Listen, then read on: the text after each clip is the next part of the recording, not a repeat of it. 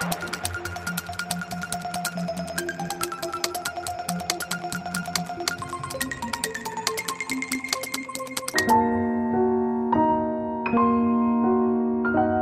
Um filme em forma de assim é uma longa-metragem poética e musical que reúne os textos de Alexandre O'Neill a partir da obra Uma Coisa em Forma de Assim. A intenção do cineasta João Botelho é mostrar gratidão para com o poeta. Eu devia-lhe um favor, uma dádiva. Ele uma vez deu-me o, título para o meu segundo filme, há anos.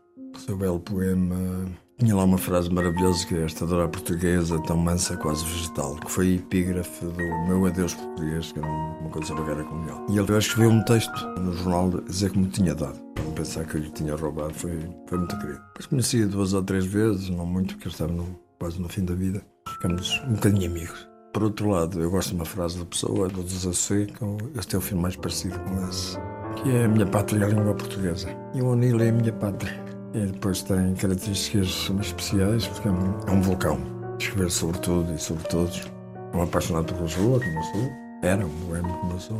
Escreveu desde publicidades notáveis até crónicas de jornal, contos. Aliás, o, o conto, uma coisa em forma de assim, deu-me um título a este filme, um filme em forma de assim. Um filme em forma de assim é um desafio, filmar o infilmável. João Botelho quis apresentar um filme cheio de cor e de alegria, ao jeito de O'Neill, quis fazer um cinema em que acredita. Quando se escolhe uma coisa, escolhe-se em função também do que se gosta de fazer no cinema.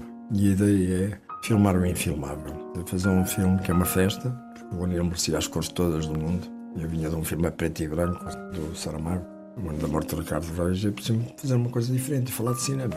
E o O'Neill permite isso, permite fazer narrativas de associação, chamada metonímia, que eu não gosto de metáforas, e poder filmar de uma maneira que eu nunca tinha filmado plano de sequência, longos para não cortar os poemas, para não cortar os textos. E esta ideia de filmar de uma maneira diferente, que é, é justa em relação ao Nilo, levar aquilo para um ponto em que aquilo funciona sem ter necessariamente contar uma história.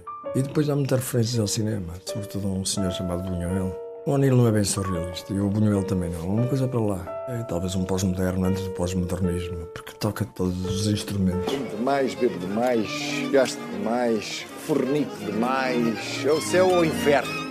Nada de purgatório, pacífico, seguro, confortável. Prefiro estourar a definhar. Você não tinha género, tinha número. A mulher, não. As mulheres, todas as mulheres. Com texto e poemas de Alexandre O'Neill, um filme em forma de assim está organizado como um sonho, sem a preocupação de seguir uma história. Foi a estrutura que agradou ao realizador João Botelho. A música marca o ritmo, surge como elo de ligação. A longa-metragem está estruturada como um musical, há a palavra dita e a palavra cantada. O cineasta foi à procura da musicalidade do texto. Aquilo é musical, porque o Daniel Bernardo fez um grande trabalho sobre a música, pôr os textos e trabalhei muito com ele, mas também o João Ribeiro também fez bons planos, a sequência, é, muito, é um grande fotógrafo e o meu maquinista e toda a gente. Mas mesmo quando não é cantado, isto é cantado desde, gosto frase, o erudito o popular para encontrar o belo. Eh, quando é cantado, o texto é dito como se fosse música.